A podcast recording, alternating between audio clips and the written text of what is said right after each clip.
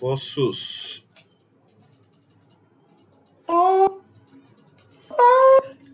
No ar!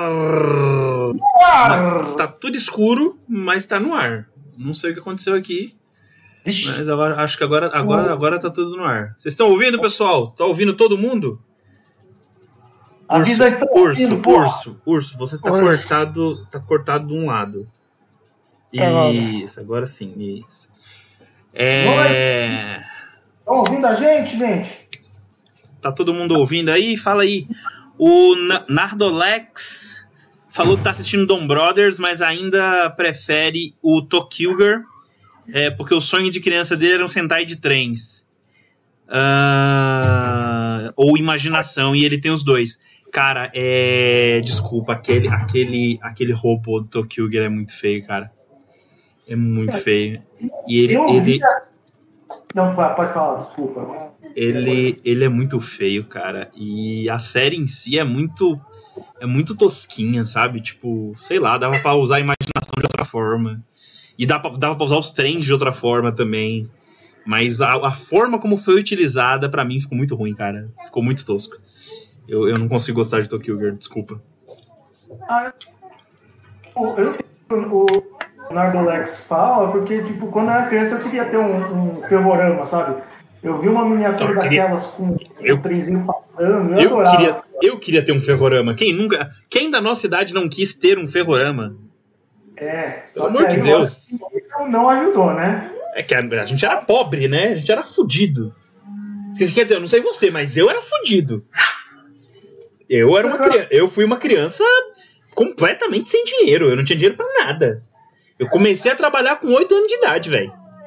Pra poder ajudar em casa e ter um dinheirinho assim no, no, no, pra, pra, pra comprar alguma coisa na escola de lanche, assim. Ter um realzinho por dia pra levar pra, pra escola pra comprar um lanchinho na escola. Então o bagulho era, era louco na minha, na minha família, pelo menos. Estão falando alguma coisa de eco, vê se é comigo, eu vou mutar aqui. É você, você que é o eco. É você que é o eco. Ah, a culpa é minha. A culpa é Tá sua. bom. A culpa é sua. Olá, enfermeira. Rafael HQ chegou, o nosso aí, o nosso game design. Nosso game design. Olha, Rafael HQ, eu não sou. Eu não digo que eu sou um fudido. Eu continuo sendo pobre. Moro de aluguel, né? Então eu continuo sendo pobre. Mas eu não sou mais um fudido. Eu, por exemplo, eu já passei necessidade. Eu já, já, já teve dia de, tipo, não ter o que botar na mesa. É, ter arroz e arroz só pra comer, sabe? Então, teve um. Eu tive, eu tive. Eu nunca passei fome, porque a minha avó sempre se virou. Sempre se virou nos 30, mas. É, mas necessidade eu já passei. Já fiquei dois, três anos sem comprar roupa nova, por exemplo. Sem comprar uma roupa decente pra usar. Só ganhando roupa usada de, de, de primo mais velho, de, de. Enfim, de doação, essas paradas. É, minha cachorra tá comendo lixo. Peraí. Uh, sai daí. Vem aqui aparecer na câmera. Ah, olha essa sem vergonha comendo lixo. Sem vergonha, comendo lixo. Ó, dá oi. Dá oi. É um cachorro. O cachorro faz isso mesmo. É uma cachorrinha.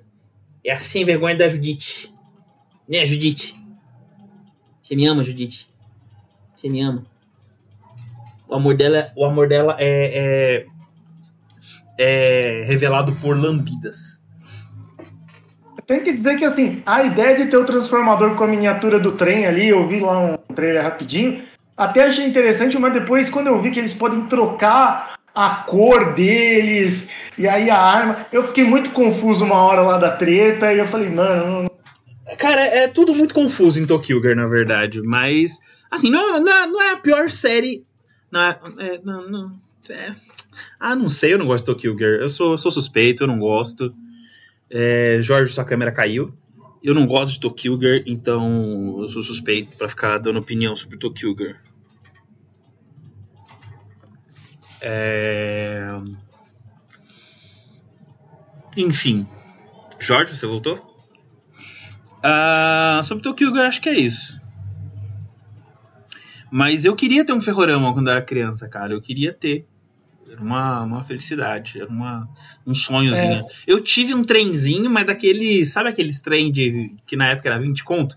Que ele era pequenininho assim, que ele ficava rodando, só rodando assim, ó. Também tinha. Eu tive um desse, eu tive um desse. tive um que era mais ou menos assim, ele só fazia uma volta maior e É, tinha o- como se a o- volta. O meu era bem pequeno. Eu herdei de um primo rico. Ele não era rico, mas ele era bem melhor de vida do que a gente. Aí a mãe dele comprou pra ele ele não gostou. Você acredita nisso? Ele é dois anos mais novo que eu. Ele- a mãe dele comprou pra ele ele não gostou. Aí a mãe dele não tinha o que fazer, aí perguntou se eu queria. Falei que queria, ela me deu. É, e tem que dizer que, como o Tokyo flopou de vez, a gente provavelmente não vai ver um outro time Super Sentai de trens tão cedo assim, né? Agora, de dinossauro, ninja, samurai, É, essas não, coisas. é, é. Se, bem, se bem que eles estão tentando renovar agora. Né? Então, por exemplo, esse novo não, não tem uma temática muito bem definida. É, se você prestar fala atenção. Hã? Você fala Dom Brothers? É, ele não tem exatamente uma temática exatamente definida. Ele pegou uma lenda, a lenda do Momotaro, e usou como base, mas não tem uma temática do tipo dinossauro, é, animais. Porque, por exemplo, você tem, você tem uma- alguns animais, mas você tem uma Oni, por exemplo. Então. E o Momotaro não é nada, não é nenhum animal.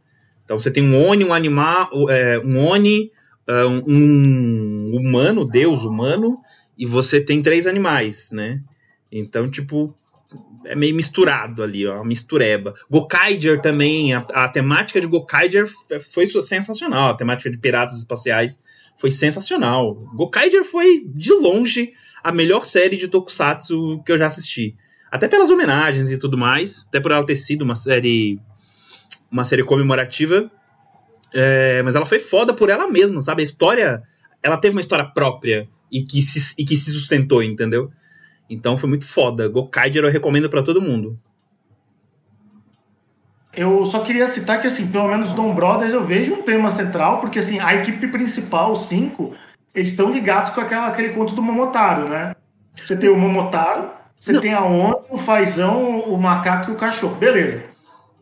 Aí o Dragão e o Tigre, é, sei lá, tem alguma mitologia com eles e tem a espada que eles quiseram ligar com um tubarão, mas ela tem uma ligação com a família real, coisa assim, né? Japonesa. Teria que ver como é que eles vão explorar esse negócio da família Dom mais pra frente, né? Na verdade, a espada não tem a ver com a família real japonesa, não. É, Não, a é espada outra é, uma, é espada. um outro rolê. A Massamune é outro rolê. A Massamune é uma espada- lenda, a lenda da espada de Massamune. Massamune era o nome do cara que criou a espada. Ele era um ex- exímio ferreiro e as espadas dele eram incomparáveis. Pará e parará, enfim. É, essa é a lenda. Essa é a lenda. Agora, sobre o que você falou de ah, tem uma temática, é que você tá pegando como temática a, a lenda do Momotaro. Tudo bem, beleza. Se a gente parar pra pensar assim, beleza, vamos pensar numa temática e forçar, a gente pega a lenda do Momotaro é a base. Ela é a base. Mas ela não é a temática. Porque você tem outras coisas que não tem a ver com a lenda do Momotaro e que estão ali, entendeu? Nos outros, não. Se o tema era, era dinossauro, o tema era dinossauro. Se o tema era ninja, o tema era ninja. Se o tema era, sei lá, carros, eram carros. Entendeu? Se o tema era polícia espacial, eram policiais espaciais. Por exemplo, teve um, que, É. teve um que foi uma surpresa recentemente, que foi foda. Que é, também é muito bom, que foi é, Lupa, Lupa Ranger versus Pet Ranger. Que é o quê? É uma, é- são duas equipes separadas. Uma são três policiais e a outra são três ladrões. Eles são estão a serviço do Arsène Lupin. Ou melhor, eles estão buscando a coleção de artefatos que o Arsène Lupin roubou durante a vida. Então eles estão buscando reunir esses artefatos de novo para poder eles terem a vida deles de volta. Porque aconteceu alguma coisa na vida deles, aconteceu um, um- teve um evento no mundo todo que foi chamado de congelamento, alguma coisa assim, em que as pessoas entraram em êxtase. Então cada um deles quer recuperar alguém, né? E aí para eles recuperarem essas pessoas, eles precisam reunir os os artefatos do, do, do Lupin. E tem a equipe de policiais que quer parar eles porque eles são ladrões, né? Porque eles roubam as coisas, né? Então foi uma foi muito foda uh, Lupin Ranger versus Pet Ranger. É uma série muito boa e que assim, que eu, eu, eu, ouço muita gente falar mal e eu discordo completamente de todo mundo que fala mal, porque é uma série muito boa, ela fugiu de todos os padrões de, de Super Sentai, ela fugiu de todos os estereótipos, foi, foi foda pra caralho, foi muito foda. Fala, Urso. Eu queria comentar um negócio, mas fala, Urso. É, a espada que você estava falando é a Kusanagi, que é um dos três tesouros sagrados do Japão, que são os símbolos do, da casa imperial japonesa, que é o espelho, o a o, o símbolo, eu esqueci, é um, uma espécie de yang, né? Representa a alma e o e a espada. É, essa espada não é, é, é outra é, é outra é Magatama, é o nome de, de, do item. Essa espada que você está falando é outra espada. Que é a espada que cortou Orochi, inclusive. Tá, então só confundi as espadas, tudo bem. Vamos, vamos... Curiosidade, essa espada te, tecnicamente existe, a espada imperial japonesa. Só que ninguém a vê há muitos séculos, porque ela é considerada sagrada pelo shintoísmo. A última vez que ela apareceu foi em 2018 2019, quando o novo imperador acendeu o trono e ela apareceu coberta por um pano. Então ninguém sabe como ela realmente se parece. Já que você citou a família real japonesa com, essa minha, com essas correções, eu quero fazer uma, uma citação meio anárquica aqui. Lá porque... vem o anarquista, lá vem o anarquista. Puta que pariu. Porque... Pra que, que eu chamei um anarquista pra, pra gravar vídeo, meu Deus? Você me ama. Mas vamos lá.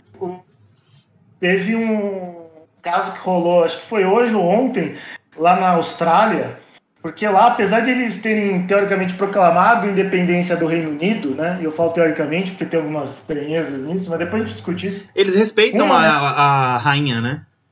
É, o, os caras lá que estão na Câmara lá, os deputados lá, eles têm que jurar a fidelidade à rainha. E aí uma dessas lá que é do Partido Verde, não sei como é que é o Partido Verde na Austrália, a linha deles, mas a moça subiu lá e chamou a, a rainha de de colonizadora, de coisa do tipo. Então ela foi meio sarcástica no juramento, ela não fez um juramento, juramento, assim, ela foi mais no sarcasmo ali. Então abaixa as monarquias e é isso aí. É... Já, que, coisa, já eu... que a gente tava falando de Tokyo, eu já botei Dom Brothers ali pra gente falar do, do episódio da semana de Dom Brothers. Só que eu quero falar duas coisas antes de começar de Dom Brothers, porque assim, o episódio foi muito legal, só que assim, tem duas coisas que me perturbaram agora. Primeiro é que assim, a gente estava discutindo que tem todo esse clima da, da família Dom, esse plot, por exemplo, do, do desse Ranger roxo tubarão lá que a gente não sabe muita coisa dele e tal. E aí eu tava vendo aquele site que a gente que você me passou para ver o, hum. os episódios, tem uma descrição do site do oficial conto. da Toei, hein? Então, mas ele tem uma descrição que não bate porque assim, tudo bem, cinco heróis baseados no conto do Momotaro, beleza. Com poderes lendários do Avatar Gears, eles lutam contra Onis, demônios nascidos dos desejos humanos, beleza. Aí tá aqui. A história começa quando Haruka Kito ganha misteriosos poderes e é informada por um homem, tal, é, procura e tal, mas o que tudo isso significa, de onde vem esses poderes tal, o que é a organização Noto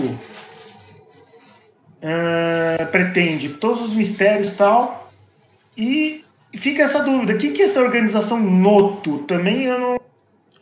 Sabe? É... Que que são eles? Eu não faço ideia porque eles não apareceram ainda. Então, Mas eu é... acho que é a organização dos mestres da mente. Eu não sei, talvez seja quem está por trás dos bestiários. Eu não acho que seja os mestres da mente, não. Não, eu, acho, que é, eu acho que é o pessoal do, dos mestres da mente. Mas tem esse, esse problema que o Dom Brothers. Não é problema, né? Tem essa característica que os Dom Brothers. É, eles não explicaram algumas, muitas coisas, eles foram apresentando algumas respostas durante o, o, os episódios, né? É, por exemplo, mais a gente não sabia quem que era eles até acho que o episódio 5 ou 6, né? A gente então... não sabia o nome, a gente não sabia o nome deles, essa é a verdade. Mas assim, é, é que assim, essa descrição, o problema dessa descrição que, que tem aí é que o pessoal pega essa descrição da descrição americana. Eles traduzem do inglês. Que obviamente é mais fácil traduzir do inglês do que do japonês. Então eles traduzem do inglês. Então, eles já pegam o bagulho já meio cagado. Entendeu? Entendi. É. Isso, ó, isso serve pra anime, isso serve pra mangá, isso serve pra tudo. Anime, o pessoal não, não legenda anime do japonês. One Piece que vocês assistem, não sei se você assiste, mas One Piece que a galera assiste, é, Demon Slayer que a galera assiste pirata e tudo mais, essas porra nenhuma é, é- é- é legendada direto do japonês. É tudo legendado do inglês, do espanhol no máximo, né? Ah, então, assim, aí o, os filha da puta americano já faz uma tradução bosta. Porque os caras traduzem numa velocidade incrível, eu nunca vi. Os caras fazem, fazem uma tradução quase que simultânea, os, os americanos. É, se o episódio sai no, no- O episódio sai. Não sei se você sabe, mas o episódio sai no sábado à noite pra gente, né? É no domingo de manhã pra eles, sábado à noite pra gente. Na, na- no domingo de manhã pra gente, eles já têm episódio. É, legendado Ah, lá nos Estados Unidos. Não sei, eu lembro na época que eu assistia Lost, Lost Não, passava. Urso, urso. Não. Não. urso. Lost é outro rolê, urso. Lost é outro Não. rolê, porque Lost é americano.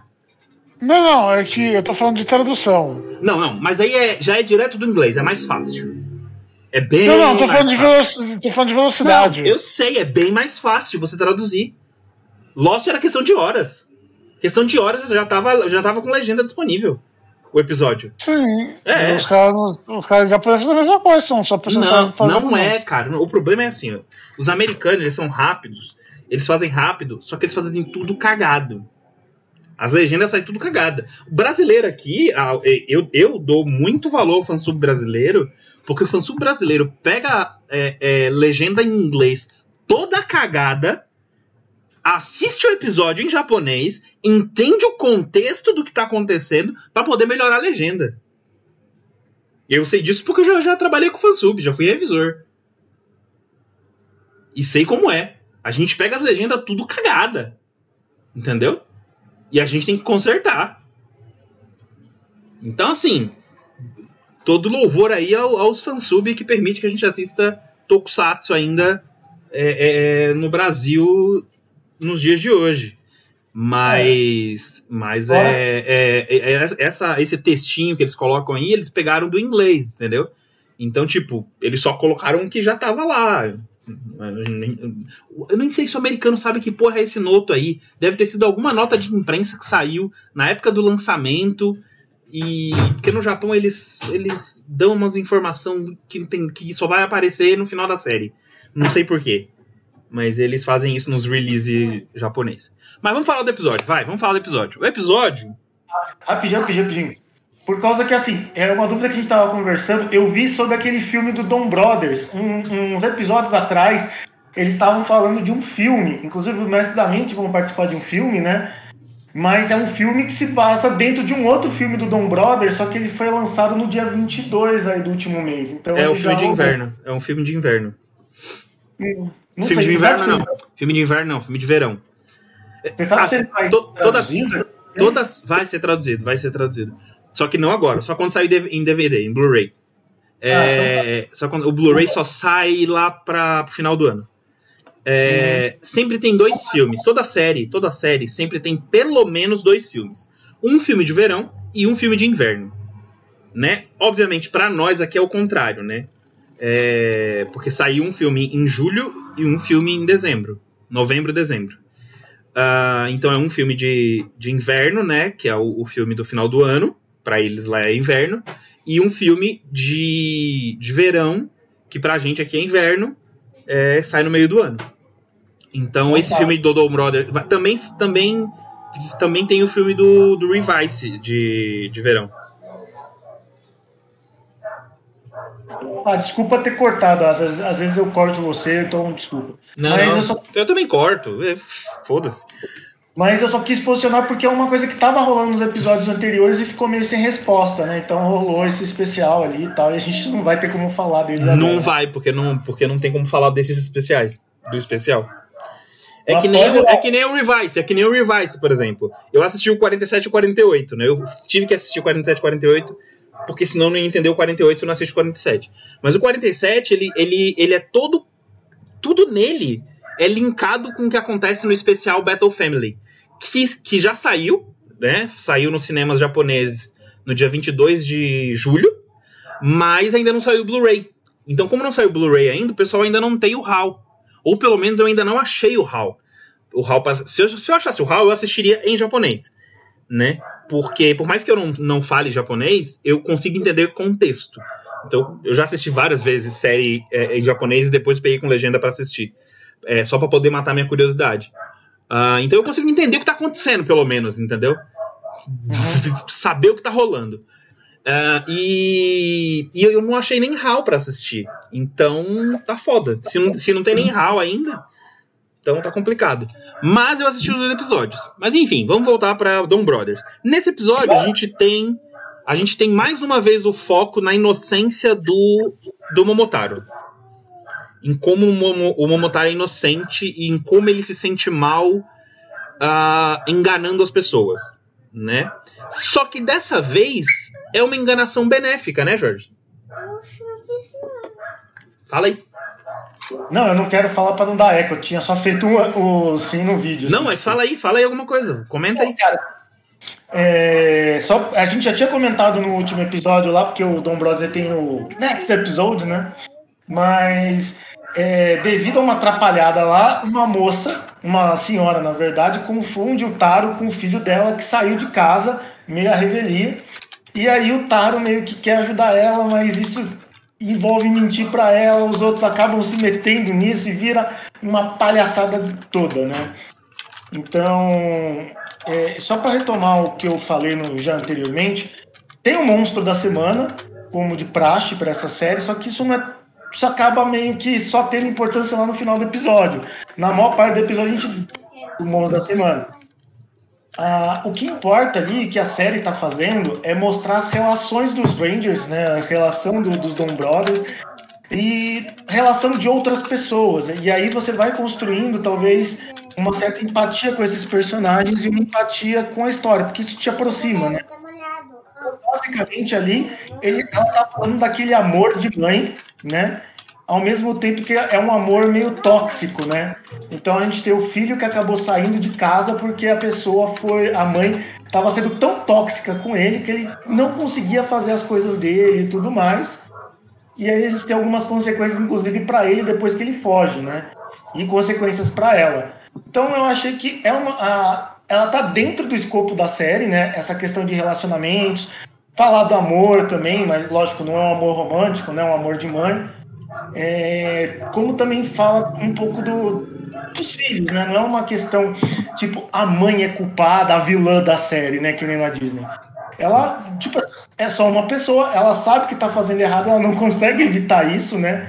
E ao mesmo tempo o filho, ele explodiu, foi ver, ver as coisas pelo lado dele, e às vezes você quebra realmente a cara quando você vai tentar fazer sozinho as coisas, e é isso, tipo, ele não tinha um propósito sozinho, então ele acaba voltando no, no, no final do, do, episódio e você tem uma reconciliação ali.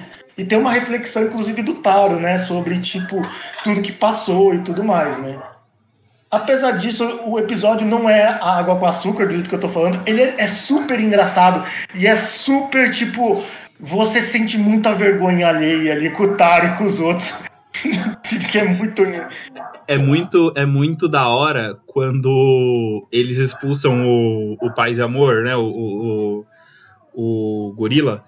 É, e, ele, e aí o, o Salaryman entra no lugar e aí ele fala: Eu me casei. aí o Momotaro, tem certeza que isso vai dar certo? Aí ele, é, eu me casei. E a mãe, por que você se casou e não falou comigo? Você não falou comigo que se casou e que não sei o quê. Aí a Ranger amarela, é, acho que é minha hora de brilhar. E aí ela aparece lá e fala: Olha, eu sou a, a esposa do, do, do, do Koichiro, e não sei o que, não sei o que. Aí o Momotaro, ela é. Ela é. E aí desmaia porque ele não consegue mentir. Ai, muito bom aquela cena, cara. Essa cena é muito boa, cara. Eu ri pra cacete. É, você ri, você sente vergonha. E é aquela questão, né? A série ela trabalha com sentimentos, até por isso os monstros, né? Eles surgem desses desejos, dessa corrupção, da ganância humana. Então, eu, eu tô gostando da série realmente, já, já expressei isso. E esse episódio foi um episódio bom, cara. Foi um episódio que eu me diverti, que eu me, me prendeu, é isso que é importante, né? Me prendeu na trama ali, que, que foi, o, foi o melhor. É um episódio, tipo, não é perfeito, não é uma série perfeita, porque também não é uma série para isso, né? É uma série muito é... Nenhum Sentai é pra ser perfeito, cara. É, não, mas ela é uma série muito. Ai, qual que é o termo? É muito farofa, sabe? É muito. Galhofa, galhofa essa era. É muito galhofa. Então. Mas se eu consegui me pegar ali. Foi, foi, foi muito bom o episódio. Foi, eu gostei do episódio também. Gostei, gostei, gostei. Algo, ah, acho que era isso que a gente tinha falado desse episódio, né? próximo episódio eu também tô interessante porque de volta, né? Volta para problemas mundanos, né? Uhum. o cara do, do, do Ultraman Decker, né? Que é, a gente sai do problema de uma mãe ali, que é uma coisa familiar que, sei lá, acontece, né? Tipo, eu tive uma relação meio assim com a minha mãe quando eu saí de casa. Então, é uma coisa que vai, vai pegando, né? É, no próximo episódio a gente tem o Kuijiro, que é o, o Ranger Rosa, que é o Ranger mais tímido e mais coisa, sendo demitido do trabalho dele. É o nosso, salário, é o nosso salaryman, né? É o nosso salaryman.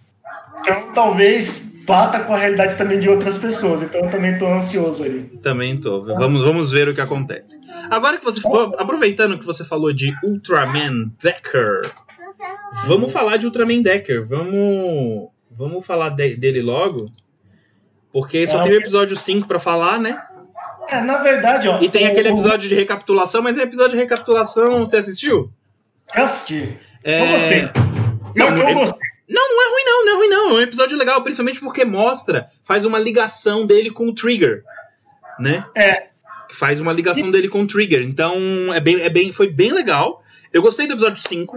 Eu gosto do episódio 5. Agora eu posso falar do episódio 5 para você, né? Que é o episódio. Uma coisa, estão perguntando aqui no chat o Lucas, a gente ainda não falou de Sandman. Não eu respondi, eu respondi. Você respondeu? Ah, então respondi, respondi por, por texto. Manda aí, manda aí. Via texto. É... O Decker, o Decker 6, ele... O Decker 6, ó. O Decker 5, ele é, é um episódio bem da hora. Eu gosto pra, gostei pra caramba do episódio. É, porque é um episódio que mostra. Uh, mostra um lado mais, mais humano, assim, do, do, do da, da, série em si, né? E de como é, é a visão uh, de extraterrestres não violentos na Terra, né? Jorge, seu, sua câmera travou aqui. É, então a gente tem a menininha, né, que é uma, uma, uma, uma extraterrestre que ficou presa na Terra, e a gente tem o bichinho de estimação dela que acabou se tornando um monstro porque ela tava, deu comida demais para ele, né? Então é, é, é, foi uma, uma, uma, uma, uma sucessão de coisas assim de, de problemas que foram acontecendo e que acabou causando um problema maior. Mas o Decker veio com a sua forma mi miraculosa e hum. conseguiu resolver o, a coisa de uma forma satisfatória. Mas além disso, a gente teve uma série de interações entre os membros uh, do, do, da equipe Guts e, e, isso foi, foi bem construído, foi bem amarradinho, foi bem trabalhado, na minha opinião. Eu gostei pra caramba. Então, para mim, o episódio 5 foi o melhor até agora, contando especial, inclusive. É, porque ele resolveu algumas coisas que estavam faltando nos outros episódios que a gente, tava, que a gente reclamou na última semana. É, ele sai daquela fórmula para apresentar um problema, que é um problema ético, inclusive, né? E, e isso, tipo, cara, é um animal que foi trazido do. É, é, é, um problema, inclusive, que existe, né? Você traz um animal de um ambiente para um outro ecossistema, ele vai causar um distúrbio enorme. No caso desse animal, né? Ele cresceu e começou a sugar energia demais, sem controle. Então ele é um perigo para todo mundo. Então você cria um problema ético que é como você vai resolver. é, porque tipo, todo mundo, todas as armas são para detonar monstro. Como é que você vai não detonar um monstro e resolver esse problema, né? E ao mesmo tempo você tem uma empatia do. Pô, é um bicho de estimação meio amigo, né? Não ele não fica muito nessa linha entre amigo e bicho de estimação ali. Então, é um monstro, pode ser senciente, inteligente. Então, como é que você resolve isso? E aí isso vai criando uma carga dramática empática muito forte o episódio inteiro. Então, por isso que eu acho que ele foi o melhor.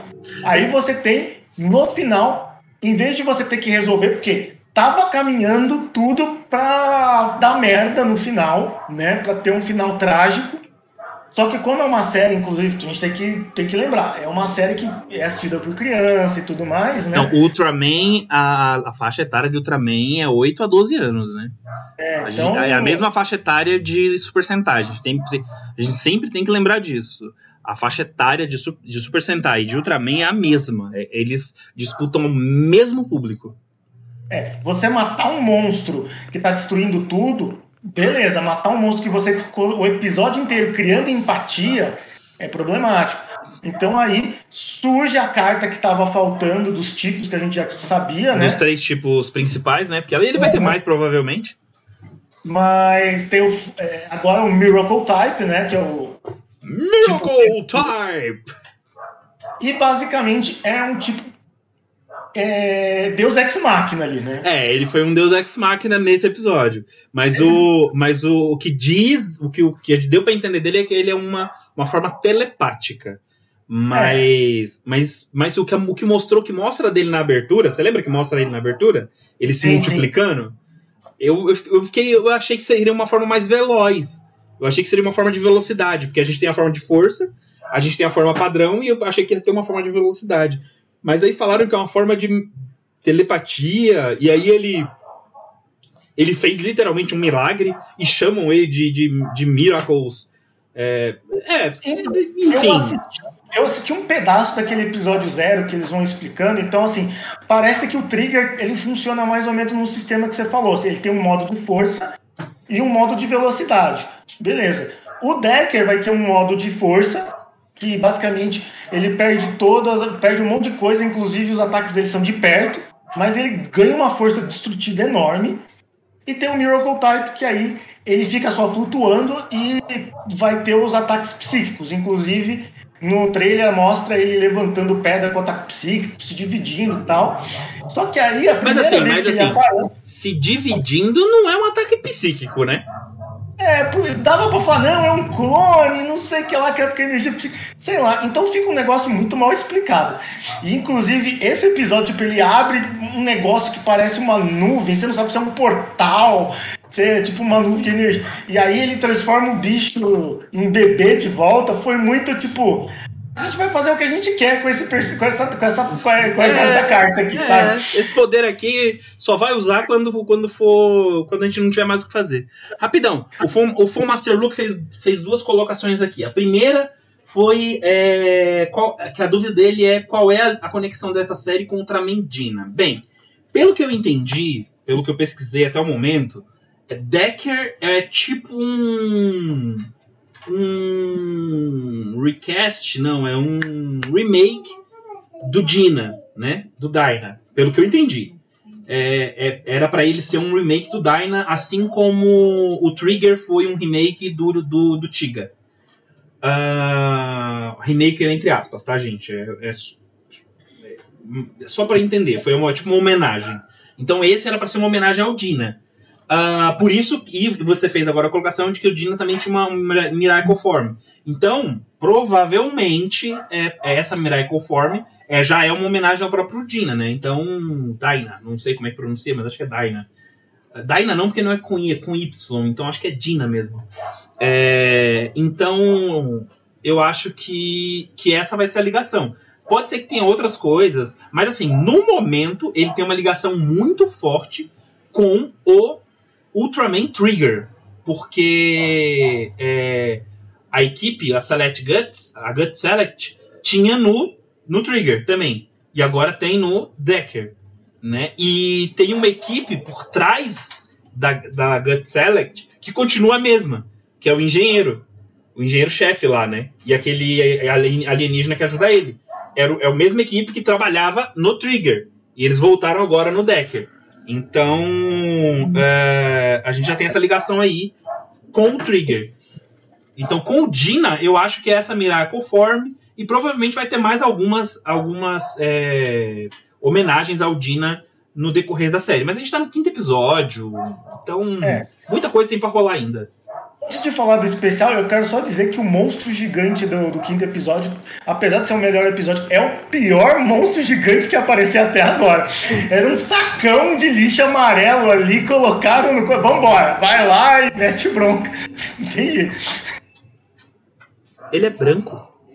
Não, ele é amarelo, cara. Ele é branco, cara. A gente não vai discutir cor de monstro feio até agora, né? Não, cara, ele é branco, cara. Não, não ele não é amarelo, não. cara. Ele não é amarelo, cara. Eu, eu, tá bom, eu, eu, eu, não, eu vou abrir o episódio. Eu Esse vou abrir o episódio. O dia do gamer não vai passar em branco. Vai virar uma semana inteira. Eu vou abrir o episódio agora. Agora eu estou indignado com você me dizendo que ele é amarelo.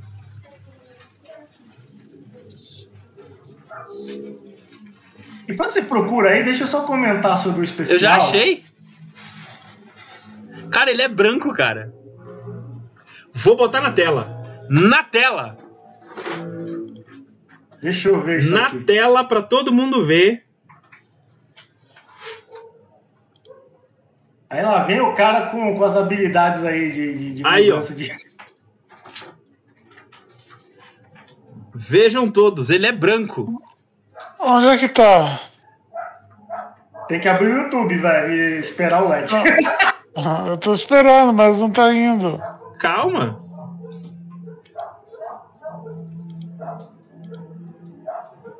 Enfim. Ele é ah, branco! Ele é branco e preto! Olha isso, ele é branco e preto! Onde é que você viu amarelo nisso, cara? Um bege pra mim. É que bege! Que bege, seus loucos! Esse bagulho é branco! Seus... Mano, vocês precisam usar óculos.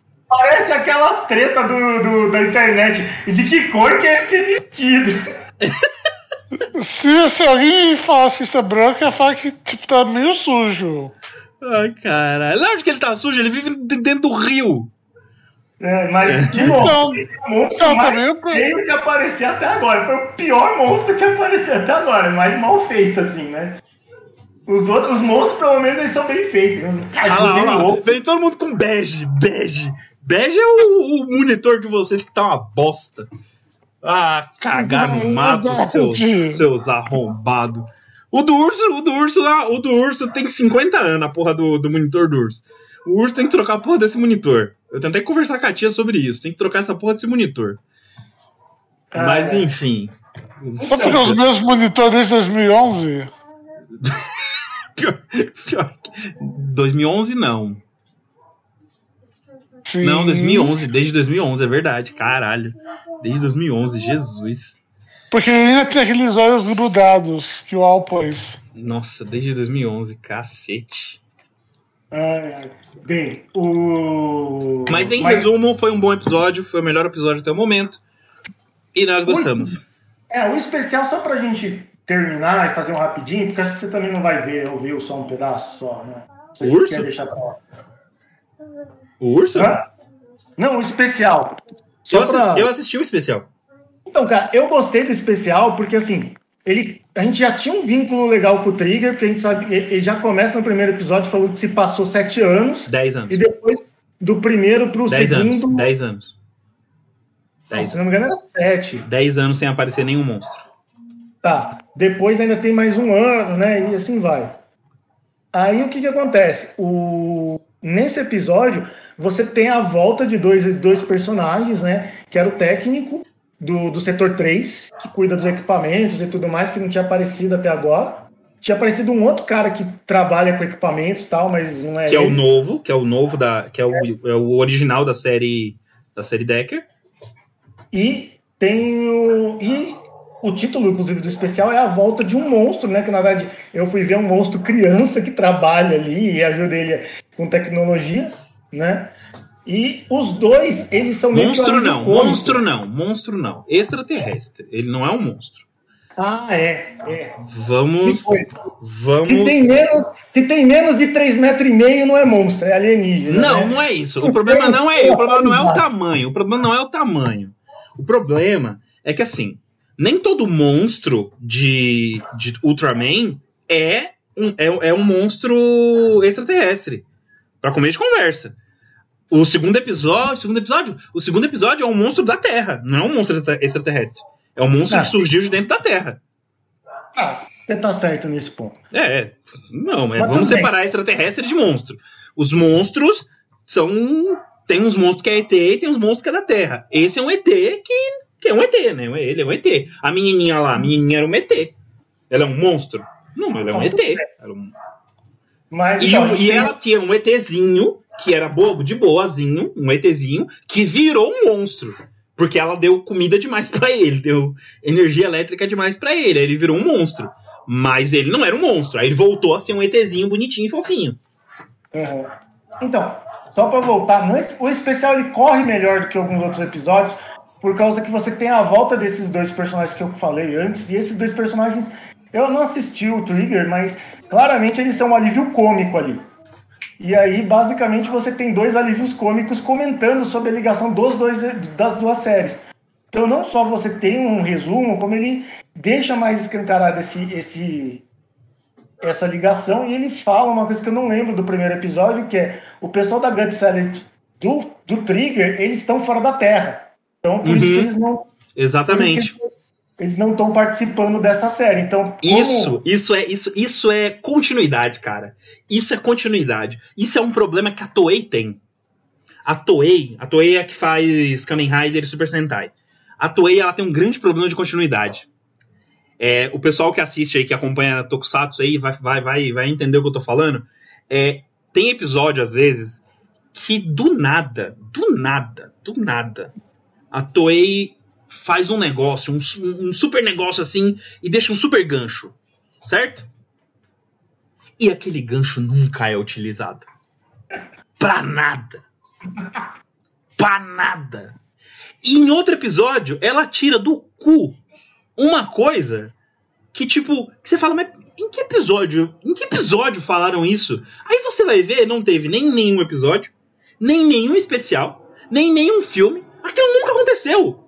Apareceu ali do nada porque o roteiro. Porque o roteirista que tava escrevendo no dia surtou e falou: vou colocar isso aqui. É isso.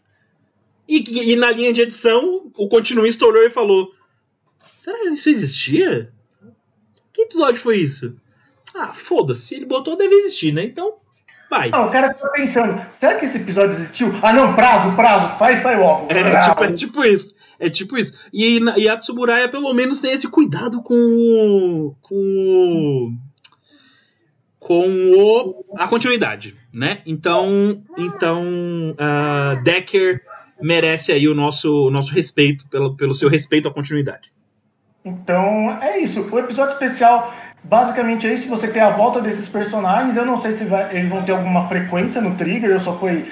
Ah, vamos só fazer essa recapitulação, colocar alguns detalhes e coisa assim. Talvez o Trigger apareça aí alguma hora, blá blá blá. Provavelmente blá, blá. no filme, provavelmente no filme de Ultraman do final do ano. Final do ano vai ter filme de Ultraman, né? É, provavelmente no filme é, tenha, apareça o Trigger, provavelmente apareça o Dina. Tá tendo agora uma série especial que é uma batalha pelo, pelo universo Ultra. é, Ultra Generations, não sei o que lá. ah, que é uma outra série especial que tá correndo em paralelo com o Decker. Só que só teve um episódio até o momento, que foi o episódio, o prólogo. Eu já assisti, mas é. Tem disponível no, no canal da Tsuburaya, por sinal. Mas só tem o prólogo, não tem mais nada. Vou ver depois.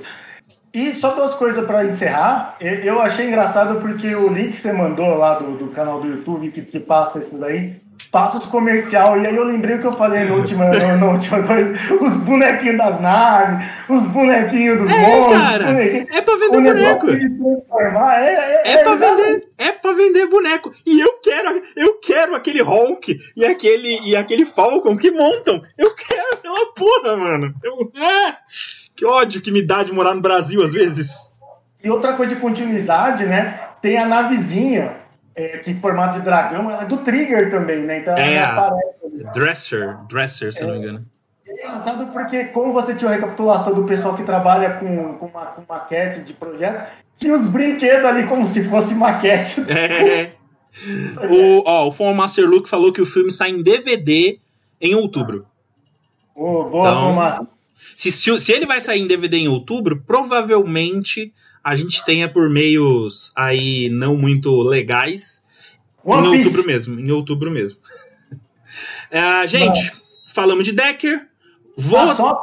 Eu achei engraçado também que no final, não tem o próximo episódio, mas vai ter uma, uma convenção dos Ultraman. Eu não sabia que tinha lá tem todo ano, todo ano, todo ano. Tem, É tem com, ó, Bom. Todo ano tem Ultra, todo ano tem Ultracon, todo ano tem é, Super Sentai Con, todo ano tem Kamen Rider Con. Mano, todo ano tem as Con de, de cada, de cada franquia grande. As franquias grandes, elas têm Con. É, além disso, tem a tem o, o, é o Cat, como é Urso o nome?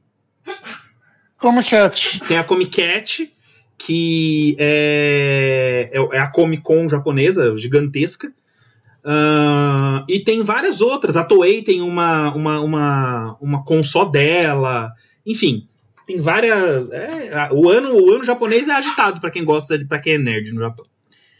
Ah, vou falar rapidão aqui. Eu sei que só eu assisto essa porra, mas eu vou falar rapidão do Revice. Porque, antes da gente falar de, de Sandman, eu vou falar rapidão do Revice, porque só tem dois episódios pra eu falar, e um deles é metade dele é recapitulação. É, Revice, a gente chegou num momento do Revice, antes desses episódios, em que a gente teve ah, a derrota do, do GIF, a derrota final do GIF. E aí nós temos dois especiais. Nós temos o Birth of Chimera e nós temos o Battle Family. O Birth of Chimera já saiu, eu já assisti. E o Battle Family foi lançado no dia 22 de julho nos cinemas japoneses. A gente ainda não tem, não teve HAL, então não teve. Como não saiu em Blu-ray ainda, não teve. O pessoal ainda não conseguiu fazer a, legenda, a legendagem para português. Então eu ainda não consegui assistir. Se eu tivesse conseguido assistir pelo menos o HAL, eu poderia fazer um comentário melhor. Então, eu não tenho como comentar exatamente o que acontece entre o, o capítulo 46 e o capítulo 47, porque tem um, um buraco no meio. Então, eu vou comentar o- as coisas que acontecem do 47 em diante, que é o 47, metade do 47 e o 48, que é o seguinte: o Karizaki, que é aquele cientista que desde o começo ajuda a- a- os Riders fazendo as Vice-Stamps, fazendo os upgrades nos, nos cintos e tudo mais, ele cria um cinto pra ele, provavelmente ele criou esse cinto no Battle of Family. Ele já tinha começado a criar esse cinto no Birth of Chimera, mas ele deve, ele deve ter aprimorado ele no, no Battle of Family. E aí a gente vê ele já com esse cinto na mão no episódio 47. E ele decide que ele vai exterminar todos os Kamen Riders que sobraram, porque todos os Kamen Riders que sobraram têm o sangue do GIF correndo nas veias, né? De alguma forma. Então ele resolve que vai, vai, vai derrotar todos eles. E aí ele começa uma caçada a isso. E nesse inteirinho, o que acontece? O, o Ikki já tá quase sem memórias. Gente, eu tô comentando os dois episódios ao mesmo tempo, tá? O Ikki já tá quase sem memórias. É, E aí, num desespero para tentar salvar a Sakura e o Daiji, o Vice fala: Ikki, eu vou me transformar sozinho, porque assim talvez você não perca nenhuma memória. E aí ele se transforma sozinho e enfrenta o Karizaki. E mesmo assim ele é derrotado. Aí o que acontece? O Kagero, que é o demônio do Daiji, né? O demônio interior do Daiji, é, salva todo mundo. É, usa um- usa o, a Vice Stamp dele para tirar todo mundo dali e salvar eles do, do, do Karizaki. Só que o que, que acontece? Quando eles chegam na casa de banhos, né? Que é onde eles ficam, que é onde se passa a maior parte da série, que é a casa de banhos dos pais do, do Ikki, o Ikki não lembra mais dos pais. Então a manobra que o Vice fez não funcionou. É, ele acabou perdendo a memória dos pais. E agora tá todo mundo com medo dele se transformar de novo e perder completamente as memórias de tudo. Então a série tá caminhando para um final, para um clímax, onde agora o- a gente tem dois vilões principais. Um deles foi apresentado no Birth of Chimera, e provavelmente vai ser foi aprofundado no, no Battle Family, mas eu não sei se ele foi derrotado no Battle Family. Ah, mas se não foi, ele ainda vai aparecer em algum outro, outro episódio. Mas no momento, o principal vilão que a gente tem é o Karizak, que quer derrotar o, o todo mundo. E agora, só, na verdade, só falta ele derrotar o Ikki. Pra poder ele concluir o que ele quer, só falta ele derrotar o Ikki. Só que o Ikki não quer. Não, as- ninguém quer que o Ikki se transforme, para que ele não perca as memórias. Então a série tá deixando a gente em suspenso, assim, e eu tô gostando desse suspense. Tá um suspense muito da hora, e eu tô curtindo muito. Revise tá sendo uma, da- uma, uma série que eu tô curtindo pra caralho. É, é uma das séries é, da Era Reia, né? Que é a, a era que a gente tem agora. Só tem três Kamen Riders na Era Rei até o momento, e ele já tá assim, sei lá, ele já é um do. Um do... ele, ele tá atrás só do Zero One, que o Zero One pra mim é o melhor. Mas. é, e o outro foi uma bosta, que foi o. Que foi o, o, o das espadas lá. Eu nem lembro mais o nome daquela porra. Saber, Kamen Rider Saber. É, o Saber, hum, nossa, foi, foi triste. Mas o Zero One é muito bom. E o. E o Revise tá indo muito bem também. Então, assim, para mim é Zero One em primeiro, o Revise em segundo e Saber em décimo. Porque todos os outros que vierem da Era Reia vai ser melhor que o Saber. Mas é isso que eu queria falar sobre, sobre o Kamen Rider. Hã? Uma pergunta, porque assim, eu tava vendo as coisas de Dom Brothers aqui, e eu vi um. lançaram antes da série, né? Um especialzinho ali, curto, né? Bem curto, pra divulgar, que ele encontra o Kamen Rider Dio, né? Dio. Não lembro como é que fala. Sim, é um especial do- deles com o Denyon. Eu ainda não assisti, eu baixei, mas não assisti ainda. Você falou que tem, tem três nessa época e não é o Dion. São três episódios. Não, não. São três Kamen Riders que você falou dessa era e não é o Dion, né? Não, o Denyon, o Denyon é da Era Heisei. Ele é o último. Ele é o. Penu, o antepenúltimo Kamen Rider da Era Heisei. Da, da primeira Era Heisei. Porque foi assim, ó. A Era Heisei. A Era Heisei é dividida em duas. Ela tem a primeira parte, que vai até o Kiva. é, que é o Kiva e o, Kiva. Aí tem o Decade, que é uma série meio a meio ali. E aí o Oso, o Oso não, o W começa a, a nova Era Heisei, a segunda fase da Era Heisei. Aí, depois disso, a gente tem a Era. A Era. Reia, é, a Era Reia. Isso mesmo. Não é isso, Urso? É Heisei e Reia, né? Eu não sei qual o nome da era atual do Japão. Não, a, a Era atual é Reia.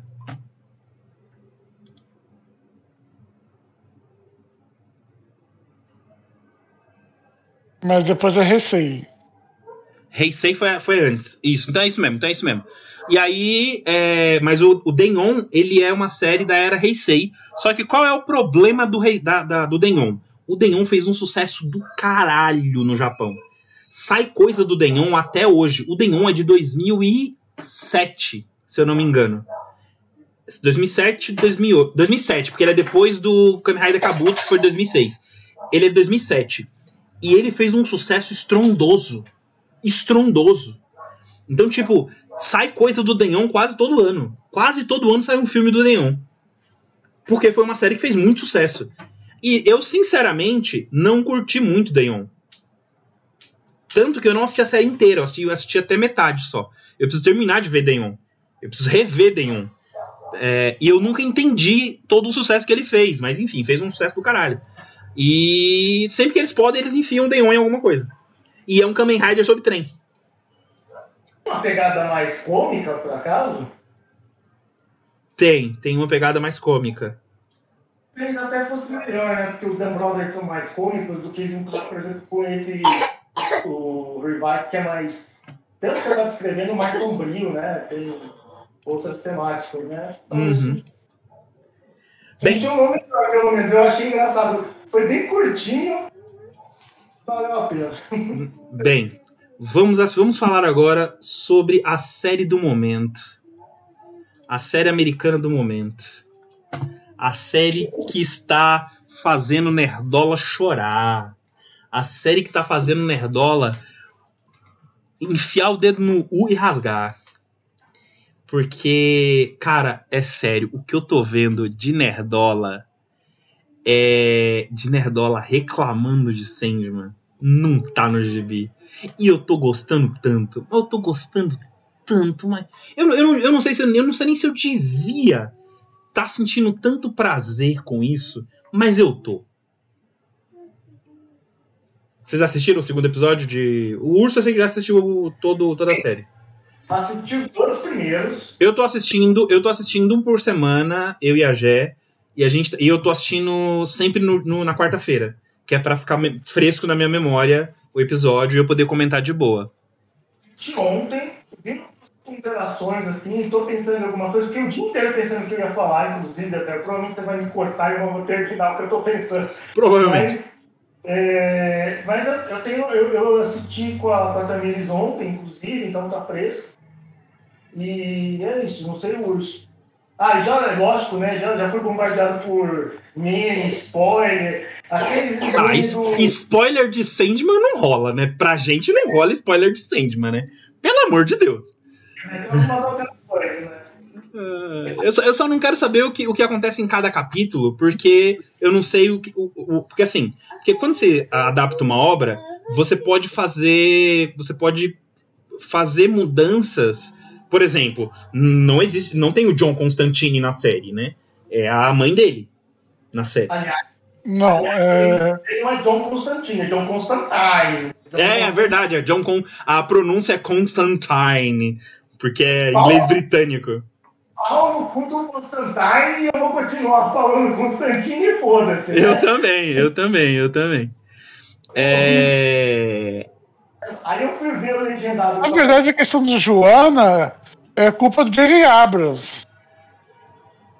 É, parece que eles não estão podendo usar as coisas da DC. Por isso, inclusive, já avisaram que não vai ter a Liga da Justiça, não vai ter o. Ai, é aquele demônio do Merlin que aparece no inferno? O Etrigan. É, é, o Etrigan. Olha, é, pelo que eu entendi, hum, ó, pelo que eu entendi da série, e pelo que o Neil Gaiman falou pela, na, na entrevista que o Neil Gaiman deu, não tem nada a ver com isso. Foi uma escolha dele não usar o John Constantine. Pois é, portaram tudo. Não, foi uma escolha dele usar a Joana Constantine. Não, não usar o Constantine. É uma diferença sutil. Não, não, não. Na entrevista ele disse que foi uma, foi uma, uma escolha dele usar a, a, a, a, Johanna e não usar o, o John. Porque ele queria que fosse uma que fosse a mãe dele e não ele. Jorge, tá tecnicamente, tá tecnicamente não é a mãe dele, a Joana. A Joana, a é, é 700, 300 anos antes. Não, 300 anos antes é outra pessoa. É Joana. O, o, nome da mãe do, do, do, John é Joana. É o mesmo nome da, desse, da ancestral dele de 300 anos? Ah, sei lá. Porque, a, porque a, a, a ancestral desde 300 anos que aparece na série Sandman chama Joana. De quadrinhos, tá falando? É, do Sandman. Hum. Então, ele usou é, a, a Johanna nos dias atuais. E ele fala que ele conheceu uma, um, um, uma, um, alguém da família Constantine há 300 anos atrás. Ele até fala isso. Constantine, Jorge. Jorge. Jorge. Jorge. Aceita, Jorge. Aceita, tá? É inglês britânico. É Constantine. Preferido, né? Mas. É mas, a... Não, mas só pra, pra citar, eu não queria cortar o urso, mas é, você pode perceber que também pelo que eu vi, eles tiraram tudo que era da DC. Tudo que tem relação com, a, por exemplo, a Liga da Justiça tem uma participação especial, já avisaram que ela não vai ter, o Etrigan não aparece. Enfim. Bem, pelo, que, eu tinha, pelo, que, pelo que eu sabia, já estava confirmada a aparição do Caçador de Marte. Bem, vamos ver mais pra frente, mas que eu soube ninguém aparece. O John Dee, mesmo, ele, ele já apareceu nesse segundo episódio, totalmente diferente como ele aparece no, no, no, no quadrinho. Obviamente ele não tá em Arkham, né? E não vai ter aquelas cenas com o espantalho que eu achava da hora pra caralho, as cenas com o espantalho. E. É, tem, tem toda essa questão de diferenciação, né? Pode ter sido melhor tirar todo aquele lance do super-herói? Peraí, o John, o John Dee apareceu nesse episódio? Apareceu no segundo episódio. Ele. Vai falar. O. o, o Peraí. esqueci o nome do, do, do Senhor dos Pesadelos. Não, o Corinthians eu sei, o Corinthians eu sei, mas o John Dee apareceu em que momento? É, o Corinthians vai encontrar a mãe do Don Dee e o John, a mãe do Don Dee vai encontrar o Ah, John Dee. verdade, ele con- É verdade, verdade, verdade. Tinha esquecido dessa cena, que é até o Remo Lupin, é verdade. É verdade, é até o Remo Lupin que faz, faz ele. Eu não percebi que era ele, a Tamires que percebeu lá. Nossa, eu, eu, ba- eu bati o olho falei, é o Lupin. A Jé também, a Jé bateu o olho e viu que era o Lupin. Ah, esses fãs de Harry Potter é foda. É, cara, eu tenho vergonha de dizer que sou fã de Harry Potter, você sabe, né? Eu tenho vergonha. É, é uma vergonha, é uma mancha na minha história ser fã de Harry Potter. Você Mas é eu sou, cara. 70% do fandom, né? É, eu, eu sou. Mas. É, Peço desculpa a todas as minhas, a todas as minhas amigas e amigos trans por isso. Eu juro, eu juro que eu queria conseguir arrancar de mim é, é, é, é, a paixão que eu tenho por, por Harry Potter, mas eu não consigo, então eu peço perdão a vocês. Eu, eu sei que essa desgraçada autora filha da puta é uma arrombada, mas enfim, é em isso. compensação, nós temos o New Gamer. Em compensação, nós temos o Neil Gaiman, que é um cara foda, que é um cara foda pra caralho. Que, aliás. Que por é, sinal, que por sinal. Só, que- só queria comentar uma coisa aqui. Fala aí. É, é uma coisa do capítulo passado, mas eu queria comentar essa semana, porque eu vi essa semana. Jorge, sua câmera Eu caiu. muita, é, que muitas pessoas. Eu já vi um pessoal comentando nas internet reclamando é, de inclusão de personagens homossexuais. Ah, Nós pelo temos. amor de Deus. Pelo Não, amor de Deus, mano. Deixa eu terminar. Ah, Não, mas isso aqui você fica pior, fica pior, fica pior. E a pessoa tá reclamando do filho do mago. Eu esqueci o nome do personagem. Alex, Alex, Alex. Do Alex, do Alex. Que ele é, é gay e que tem um caso lá com um cara que era o empregado dele e tal, não sei o quê. E daí, tipo, ele fala, pô, eu sou um perso- personagem. gay." Eu só falo, mano, o cara postou uma imagem da, do quadrinho falando, ele é gay no quadrinho. Tem uma imagem no quadrinho dele, do outro chegando falando que é Ronen, é, no, inglês britânico, né? Você não chama ninguém de honey, a não ser que você tenha uma certa, vamos dizer, intimidade romântica, não é com. Conju- Conjugal. Porque, tipo, se fosse, sei lá, o mais o sul dos Estados Unidos, é mais comum as mulheres chamarem pessoas qualquer de honey, mas não um inglês de 60 anos na década de 80 é, no No auge, no auge do ódio aos gays por causa da AIDS. Então, tipo, não é. Não tinha como dizer que não era um casal. Eles só não estavam, tipo, explícitos no sentido de, tipo. Até, por, não- até porque provavelmente a, DC não teria publicado se o, se o New Gaiman tivesse sido muito explícito. Então ele foi sutil. Não, mas. Na década de 80, né? Assim como ele foi sutil também em uma cena que vai acontecer ainda na série, na cena da da menina que vai até a lápide e troca o nome que colocaram na lápide, que colocaram o dead name de uma pessoa transexual na lápide. Ela vai lá e coloca o nome real. Ela É, ali, fala, não, ali não foi tão sutil, né? Ele fez uma crítica bem. bem, bem... Isso é uma declaração política clara. Cara, Não, mas aí não, também sabe por que foi, você sabe por que foi sutil? Sabe por que eu digo que aquilo ali foi sutil? Porque ela não chegou no enterro gritando que o nome, que o nome dele era. Que, que o nome. Que, gritando que aquele era o dead name que tava. Porque no, no- no- no- nos velórios é, é, da Inglaterra, desses lugares, sempre tem uma placa com o nome da pessoa, uma foto e tudo mais, uns dizeres. Ela não chegou no velório gritando e riscando aquele negócio. Por isso que eu falo que foi sutil. Ela esperou todo mundo embora, esperou ficar sozinha com a lápide, e aí ela fez. Por isso que eu digo que foi sutil. É sutil porque não houve testemunhas do que ela estava fazendo. Então Eu foi sutil. Eu Foi não acho que sutil. foi sutil porque aí ela não, ela não fez, ela fez isso pra justamente não ter treta, né? Mas enfim, o que eu ia dizer é que também são momentos. Sutil, Jorge, sutil. Ela O fez para não ter treta. Sutil. Sutilidade. É, mas a crítica em si da história não foi sutil. A- parte ali não foi. Não, o personagem pode ter sido sutil, mas o New Game em si não foi sutil. Chamar o cara de Honey em um quadrinho ao longo de tudo é sutil. Mas você fazer a declaração de que aquele não é o nome verdadeiro e, um, e uns instantes antes mostrar que a alma dela é uma alma de, um, de uma mulher, quando a morte leva ela, é uma declaração É, o, Claro. Também tem todo o arco dela naquela história, né? Sobre a transe- transexualidade, né? É o fato que a Lua Turf. É. A gente pode esquecer disso. Então, eu não gosto dessas críticas, tipo, ai, o personagem B era mulher, o personagem D virou é, gay ou, ou bissexual. São, são pessoas que, tipo, tem que começar a ter um pouco mais de, de responsabilidade com o cu e parar de pensar no cu alheio, principalmente quando o cu é um personagem 2D ou 3D, tanto faz. Sinceramente. Agora, uma crítica sobre isso, que eu acho mais interessante, me veio ontem, né? Que é basicamente que, sim, legal os caras colocar personagens é, homossexuais ou LGBTQIA, né? Mas a crítica que eu ouvi é que eles não tiveram talvez um cuidado legal com esses personagens. Pra mim, teve um Porque- cuidado muito bom. Com todos os personagens até o momento. A crítica que teve é que todos os personagens que acabam sendo LGBTQIA, ou pelo menos a grande maioria, eles ou ca... eles acabam caindo em duas, vamos dizer, dois estereotipos do próprio cinema americano, né? Ou eles vão ser vilões, ou eles vão ser, acabar sendo tendo um, um trágico fim na série, né?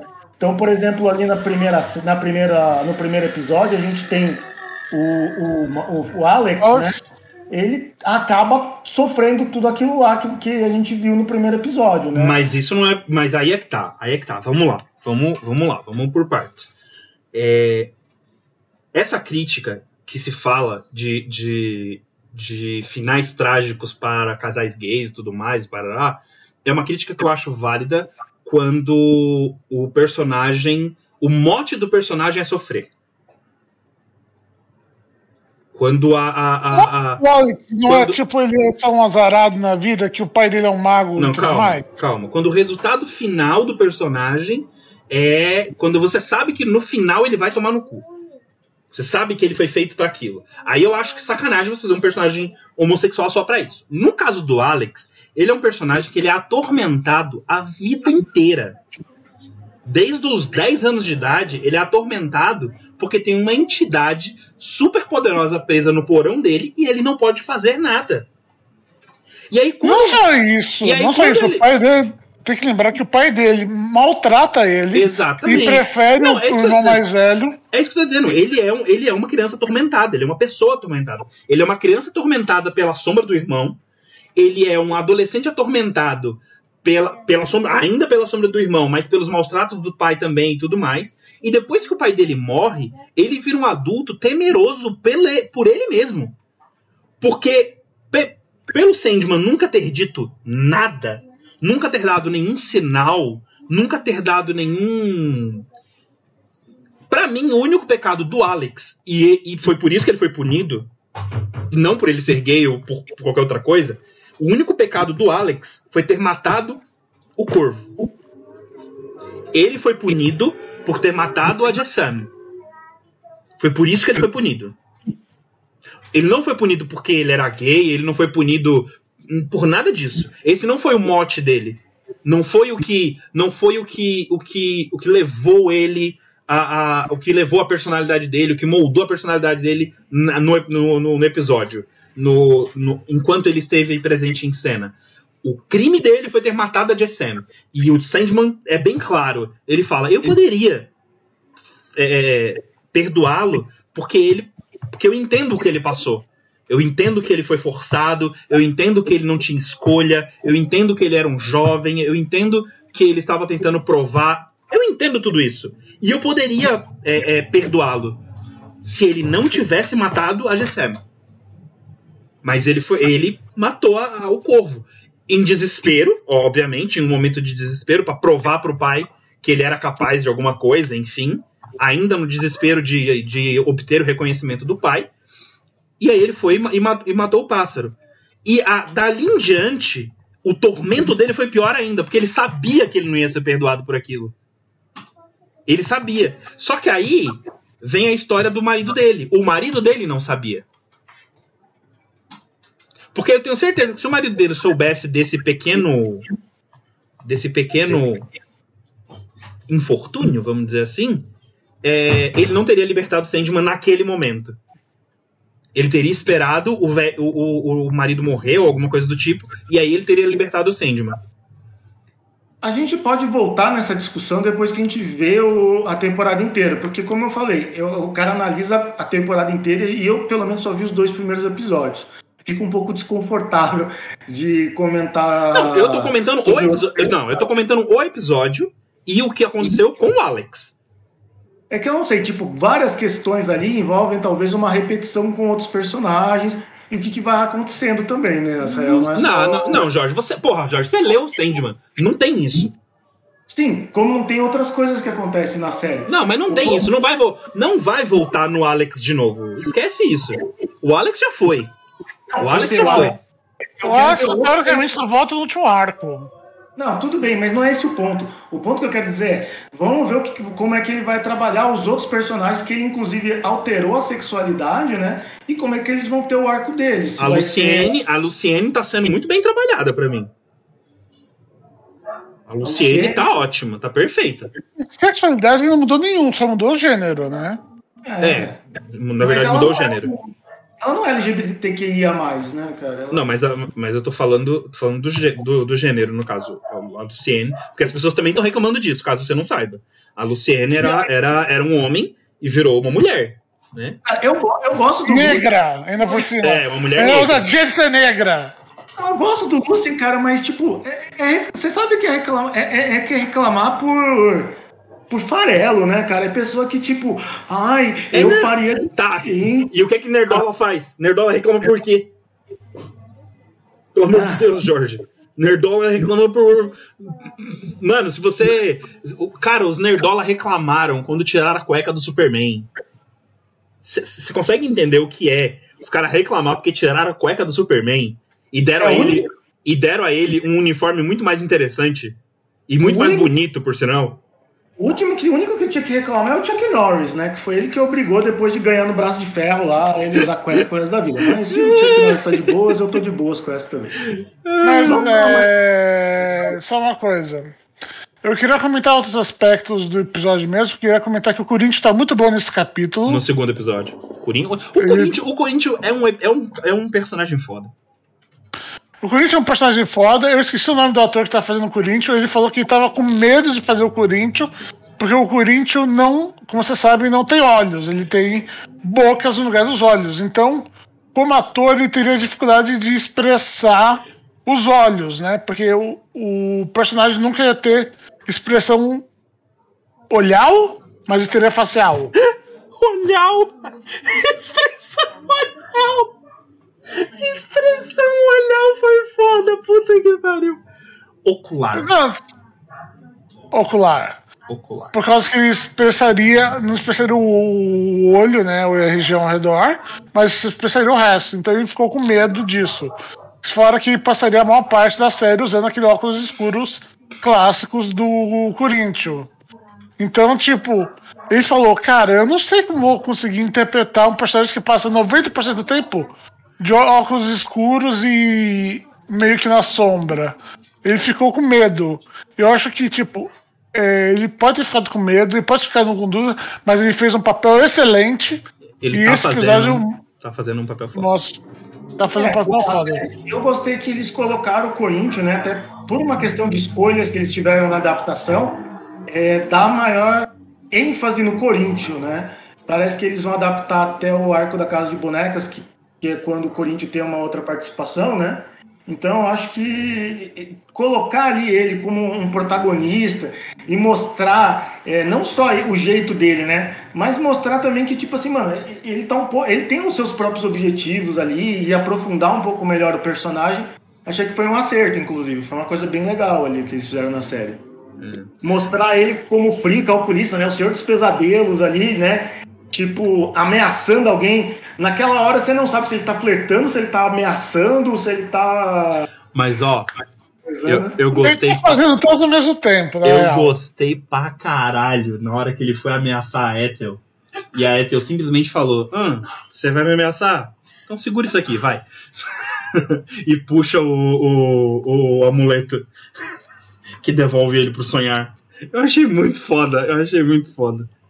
Ai meu Deus, ficou muito bonito no visual, visualmente falando. Ele se desfazendo, assim, se esfacelando. Ficou muito foda. Mas quer saber?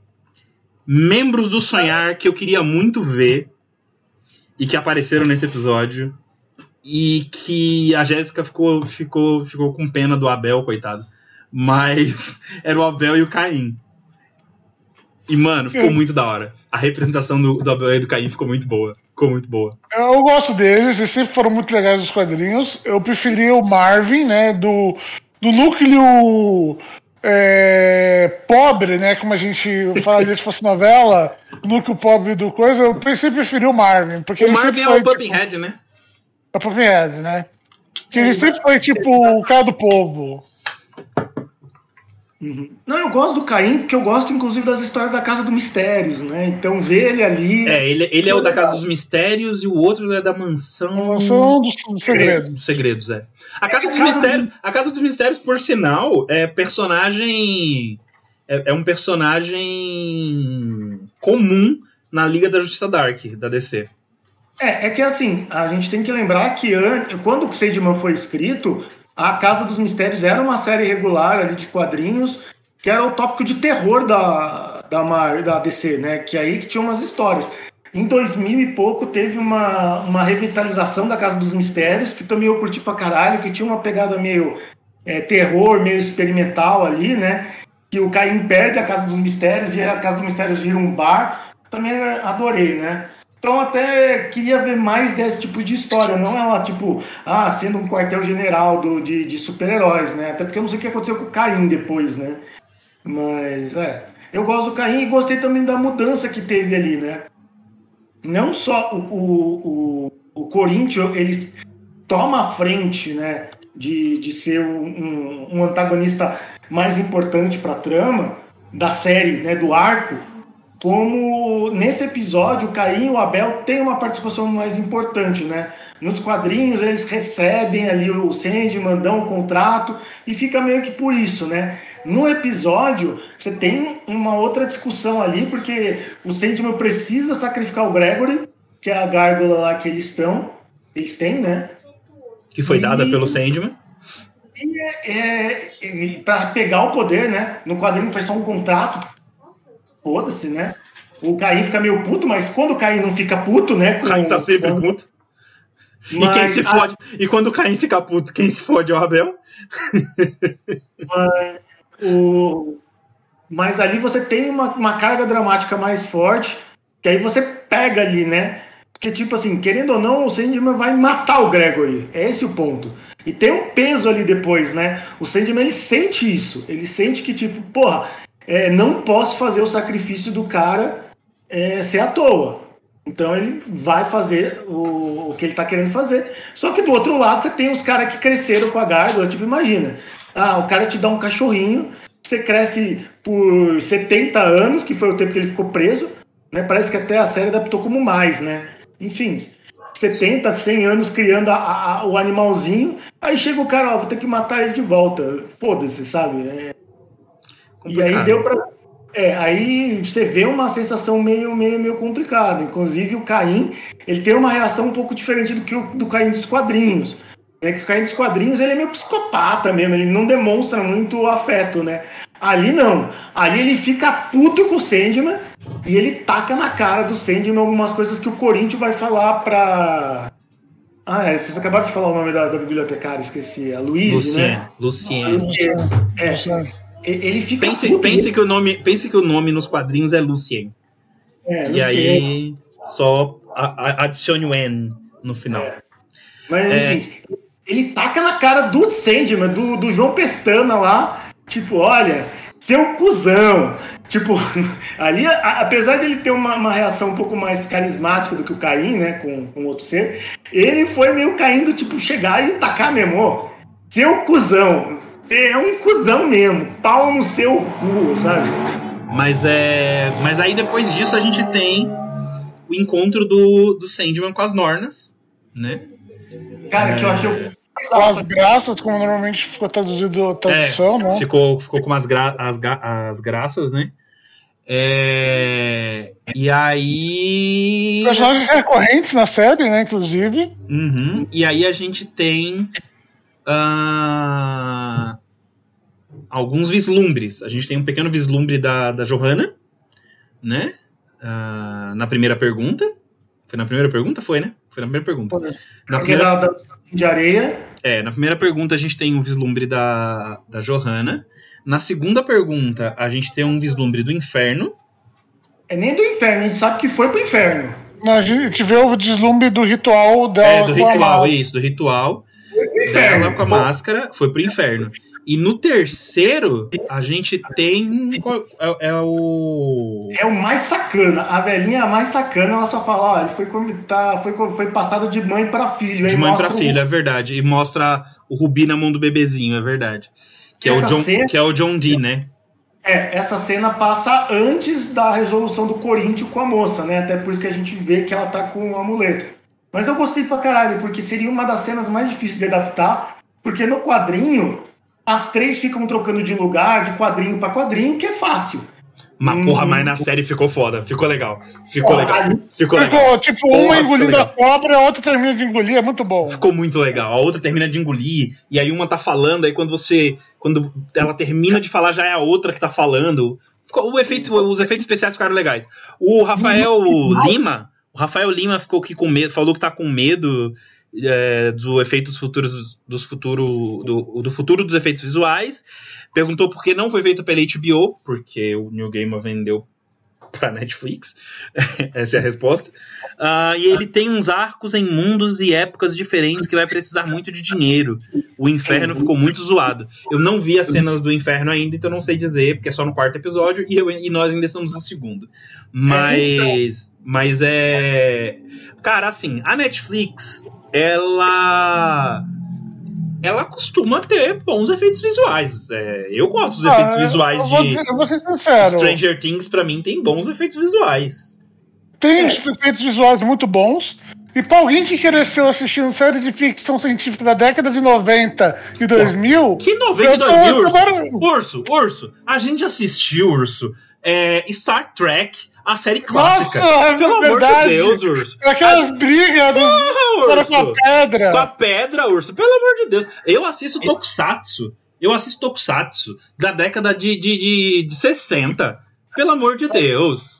Não vai Oh, muito longe, não. Mas Ai. aquele Dom Brothers que tem dois Dom Brothers que são animação em 3D e CGI lá. é, pois é, Entendeu? mano. Gente, gente, vocês não me vêm reclamar de CGI que eu assisto Tokusatsu, tá ligado? Vem falar de CGI pra cima de Moá, que nem o povo reclamando do CGI de She-Hulk. Falei, ah, tomar no cu de vocês, rapaz. Ah, cagar no mato. Ó, gente, tá dando, tá dando 10 e 23. Vocês façam seus suas considerações finais, porque eu preciso. Eu preciso, Então, cara- eu preciso ir no banheiro urgentemente. Eu, eu, eu vi que a gente rasgou muita seda pro, pro, pro- pro episódio, então deixa eu começar a fazer uma crítica um pouco mais negativa. Ah, você não vem fazer crítica aqui pro meu, pro meu segundo episódio, não. Você sai daqui que ninguém te chamou aqui. Vai embora. Você me chamou aqui para começo de assunto. Mentira Então- sua, mentira sua. Você que ligou a câmera e já foi entrando. Não chamei porra nenhuma. Caralho. Então, assim, é, deixa eu só comentar aqui alguma coisa. O, eu queria até falar do, do Rafael Lima, algumas coisas, mas deixa isso para depois. Um ponto que eu senti, assim, talvez da série do primeiro e do segundo episódio, e aparentemente dos outros episódios que vai vir, né, inclusive essa do Inferno, é que, aliás, eu tava vendo, parece que a série do Sandman ela não é 18 mais, né? Ela parece que é 14 mais, né? Aqui no Brasil, tá? Hum? Aqui no Brasil. É, mas você tem que pensar que a, que a Netflix ela vai pegar algum negócio mundial, né? Então, Não. Não. Cada, cada país ela recebe um rating diferente. Então, mas ela vai produzir um negócio já pensando talvez numa questão dessa. O ponto é, deu para ver que em vários momentos eles deram uma talvez uma suavizada em alguns pontos, pensando talvez em pegar um público maior. Porque assim, a gente tem que ver que a Netflix ela virou um meme ambulante das, adapta das adaptações ruins, né? Ela pode ter um, um gráfico muito bom, como a gente estava discutindo, porque o Cowboy Bebop ela tem uma fotografia maravilhosa, assim, um CGI bem, bem maneiro, assim, na maior, na maior dos episódios passou assim muito bom. Só que o Cowboy Bebop flopou e outras coisas desse tipo virar aquele meme, né? Tipo, é, mangá, anime, Netflix adaptation, né? Uns negócios assim. Então deu para ver que ela apostou ali fazer uma coisa que ela fez, por exemplo, ao contrário do Cowboy Bebop e outras adaptações, que é ela prezar por uma fidelidade muito alta. O Neil Gaiman tá para vender a série justamente por aí, para isso. Ele tá aí para vender a série como fidedigna, fidel. Inclusive, muitos enquadros, eles são feitos propositalmente para emular quadros do quadrinho. Não é só uma fidelidade da, da trama, é para tipo, olha aqui a comparação, ó, caralho. Só que em muitos pontos a gente viu que ela amenizou a parte do terror do Sandman. Tá? Sandman ele vai surgir como um quadrinho com uma pegada muito de terror, né? É. Ele tem um, ele tem uma pegada de terror sim, Israel. No começo sim, depois o Neil Gaiman vai lá e vai colocar as, as fantasias dele, mas o primeiro arco, o começo principalmente, você tem o sonho e o pesadelo. Você tem o arco da fantasia e o arco do terror umas misturas muito doidas ali que às vezes ela, você não tem um, Cara, uma fronteira clara. Deixa, só, deixa eu só pontuar sobre isso que você falou. Eu acho, principalmente o primeiro arco, é uma viagem muito psicodélica. Mas dizer que é terror, terror, terror, terror, desculpa, discordo completamente. Tem suspense, tem umas partes assim que você que você que dá um medinho assim de leves, mas terror não é, cara. Não é. Não é, é terror. Uh, não, mas não é tem é um imaginário muito mais sombrio e macabro Sim, do que ele, é, ele, é um, ele é sombrio, mas terror ele não é. Em momento nenhum ele. ele eu, eu lendo Sandman, sei lá, eu tinha. Sei lá quantos anos eu tinha quando eu li Sandman a primeira vez. Mas é, eu lendo Sandman a primeira vez, não me despertou medo em nenhum momento. Sim. Me despertou suspense. Algumas partes me deixavam em suspense pelo que estava por vir. Mas medo porque, assim, a função do terror é, é te, te, deixar com medo. Com medo do que vai acontecer a seguir. Sandman ah, então... me deixava com suspense. Então, ele, então... ele, ele era um, um, bom suspense. E eu não acho que o suspense saiu da série. Vamos colocar, então, o palavreado que o Urso usou. Ele brinca com o, o macabro, o grotesco lá, né? E deu pra ver que eles amenizaram isso muita, em muitos momentos, né? Parece que no inferno, a gente ainda não, vai, não viu, não vai discutir, mas eles amenizaram alguma, algumas questões ali. Inclusive, as cenas do inferno no quadrinho são legais, né? O... Teve a discussão de vocês no primeiro episódio sobre o, o final do Alex, né? Se foi terrível ou não, tanto quanto no quadrinho. Mas no, no, no, geral, aparentemente a série tem um pouco dessas questões de uma amenizada em alguns pontos eu, é, eu vou dizer aqui duas coisas. Tem um ponto, esse é um ponto que eu quero levantar no próximo capítulo. Nos veremos da semana que vem. Tem pontos para levantar, mas tem um capítulo que quase que redime a série nesse ponto. E quem sabe, sabe, quem não sabe, saberá.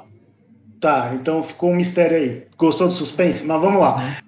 E tem também, por exemplo, a passagem do John Dee que no quadrinho ele mesmo já a aparência dele era cadavérica, né? Era uma aparência horripilante. Cara, você quer uma aparência, você quer uma aparência pior do que do ator que fez o Ele já tem uma aparência de tipo, de tipo, eu estou morrendo. O, o, o ator que fez o que fez o é, ele já tem uma aparência. De... Você não, ó, ele fez, ó, ele fez Harry Potter, ele já tinha aquela aparência de que tava morrendo. Ele fez, ele fez o, ele fez o Mulher Maravilha. E aí no Mulher Maravilha, ele tem uma aparência de que tá morrendo, porque ele tá ele tá, na verdade, ele ele tem uma aparência débil, mas ele tá se alimentando da guerra, né? Porque ele é o Ares, né? É, e agora ele tá no, no, John Dee. Pra mim, ele tem uma aparência. Não tem aquela aparência cadavérica, seca, que nem é no quadrinho, né? Que era chupadão e tal. Mas ele tá com uma aparência bem decaída, pra mim. Não é aquela questão. Como eu tô falando, ele tá suavizando, não é a mesma coisa. né? Cara, Tá eu não acho que foi uma questão de suavizar. Eu acho que foi uma, uma questão de encontrar o ator certo pro papel certo. Por exemplo, quando eles estavam escolhendo o Sandman, o Neil Gaiman mesmo falou que eles tentaram, fizeram testes de maquiagem pro Sandman ter aquela aparência branca. E que nenhuma funcionou. Então eles pararam de tentar usar maquiagem e procuraram um ator que tivesse uma uma uma um tipo, um biotipo que funcionasse. E aí eles chegaram no ator que, que faz o Sandman, que pra mim é uma, um excelente, uma excelente escolha. excelente ator. Excelente ator, né? Exatamente, excelente ator. Ele sabe, ele sabe fazer esse papel de. Ah, eu sou tão gótico. ah, E eu acho que foi a mesma coisa o processo do John Dee. Porque é, ele, ele a- a- a- o ator, mesmo que ele não tenha a aparência cadavérica, ele passa, pelo menos pra mim, ele passa uma sensação de, de decadência, sabe? De, de tipo, eu estou eu estou aqui nas últimas já. É, mais um pouco e se eu respirar errado aqui, eu, eu faleço, entendeu? É, mas aí você tem uma questão que, por exemplo, não, é, não só não é o mesmo nível, como o John Dee, ele tinha não só uma decadência, como ele era sujo, ele era, tipo, podre, sabe? O John Dee ali, por mais que ele tenha uma aparência de doente, ele tá num lugar limpo, ele tem uma outra, uma outra vivência, tem uma outra realidade que ele passa pra gente, sabe? É, mas, é, mas Eu é porque a mãe é dele, a mãe, a mãe dele pagou por uma. Provavelmente a mãe, a mãe dele tá pagando por um local decente no, no- na- nessa adaptação. Mas Que aí foi feita da falando- Ethel, entendeu? Eu tô falando das escolhas que foram feitas por trás, né? Tudo bem, é que, é que eu não consigo ver o problema no que você tá dizendo. Não é um problema. Esse que é o ponto. É, eu tô falando apenas do que o- as diferenças que eu notei. Não, é que você falou que, a, você, você falou não, que né? apon- você falou que ia apontar críticas negativas. E aí Mas você tá falando disso. Eu gosto de quando provocar. Aí você. Ah, saia daqui! foi, foi engraçado. Cara. É... Não, é que se isso for negativo, eu não tô entendendo por que é negativo, porque pra mim não foi negativo. Pra mim foi só uma construção, uma escolha X. Falando um pouco mais sério, assim, eu não vejo como um negativo. A gente tá falando do, do Nerdola que faz um, uma coisa, não é bem um negativo. A gente tem que entender que também a, a, tem uma parte comercial e tem uma parte que são escolhas para adaptação. São escolhas. E escolhas remetem também a você é, escolher o que vai e obrigatoriamente o que não vai. Então, eu acho que em muitos momentos eles optaram por essas escolhas. Talvez nem fosse muito o Neil Gaiman, talvez. Porque a gente sabe, o Neil Gaiman, acho que eu vi alguns tweets que teve algumas discussões ali com, com o pessoal meio acalorado ali da, da produção. Então, não vou Por dizer isso, tudo- por isso que a produção demorou tanto, porque, porque assim, ó, é, perguntaram até aqui se o Neil Gaiman tinha, tinha controle sobre a obra. O Neil Gaiman é um dos poucos autores de quadrinhos que tem controle sobre sua obra, porque é, o contrato dele com a com a com a DC sempre foi mutual, né? Então tudo que ele fazia sempre era sempre ele tinha direito a alguma coisa depois de lançado. Então a, a DC não podia simplesmente fazer Sandman sem ele. Tanto que a, a Warner queria fazer um filme do Sandman há muito tempo atrás, começo dos anos 2000, não foi, Urso? Você lembra disso? acho que era 90 já, já queria. É, a Warner queria fazer um filme do Sandman e ele falou não. ele disse não, não vai fazer. Não, É. não, não vai fazer, não tá na hora ainda. Então, eu não vejo. Só para deixar talvez a conversa mais séria, e eu tô me cortando aqui, não é que é uma escolha é, totalmente negativa. É só para a gente entender que é, algumas cenas que foram alteradas tem esse ponto, né? Eu vi que acho que vocês discutiram sobre a, a irmã dele, a desespero, né? Que o urso ainda queria que ela fosse pelada, tipo, com aquele. A gente, aquela a gente não discutiu sobre nada ainda porque eu não vi a série. A gente não Então, acho isso. eu, ah, eu acho que foi na mesa de RPG, né, Urso, que você falou isso? Foi. Então, por favor, Então, não. Então deixa quieto. É que a gente fez várias discussões, deu um corte aqui, então deixa quieto. Tá, muito obrigado. Mas É, eu acho, eu, eu tô sentindo isso. A, a gente pode retornar isso mais pra frente. Vamos, gente- vamos continuar, vamos continuar. Teremos um episódio por semana, a gente tem, tem chão, tem chão, tem chão. Aí a gente pode ver como isso vai influenciando alguns arcos e alguns pesadelos. Hum, É, alguns personagens, né? Mas por enquanto eu tô achando que as Alguns mudanças. são pesadelos, inclusive. Olha, o que eu mais quero ver, o- ó, o que eu mais quero ver, a cena que eu mais quero ver, as duas cenas que eu mais quero ver, é a cena dele com a morte, porque eu amo a morte, eu sou apaixonado pela morte, e eu quero ver a cena, a cena dele com a desejo. São as duas cenas que eu mais quero ver. Ponto. A cena, a cena com o Lucifer eu quero ver? Quero, quero, mas tá em terceiro lugar ali. Tá em terceiro lugar. Tá em terceiro lugar.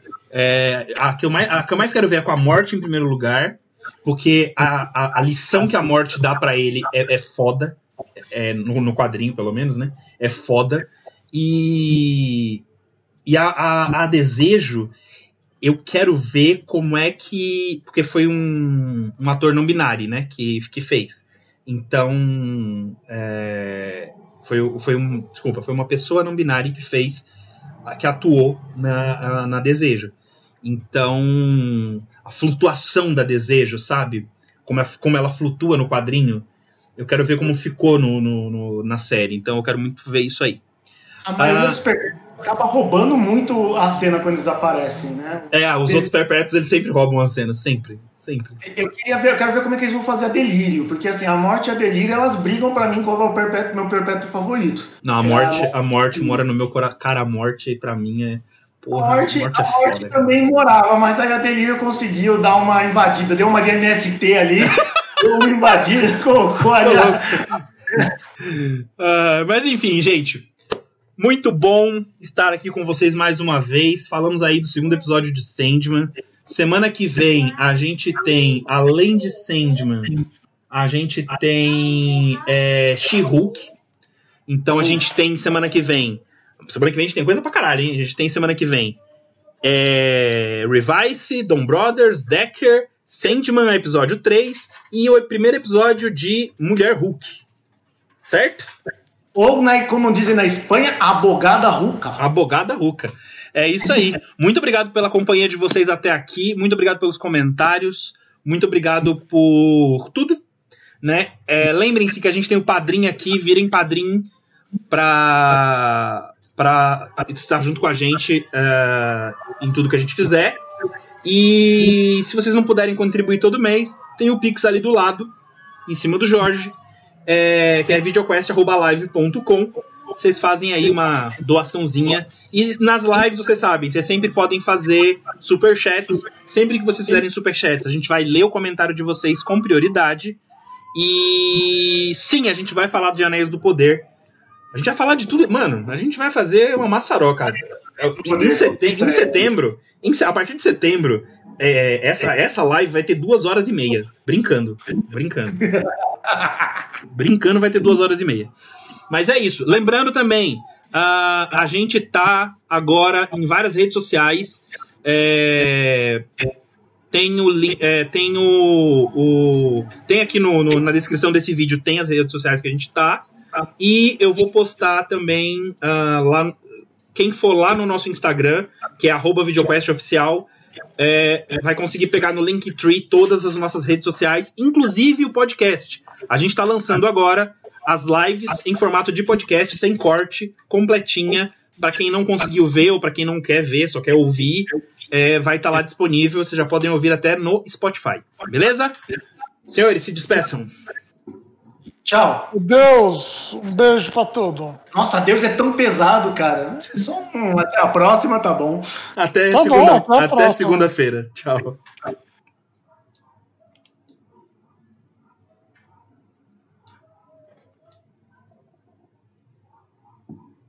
Thank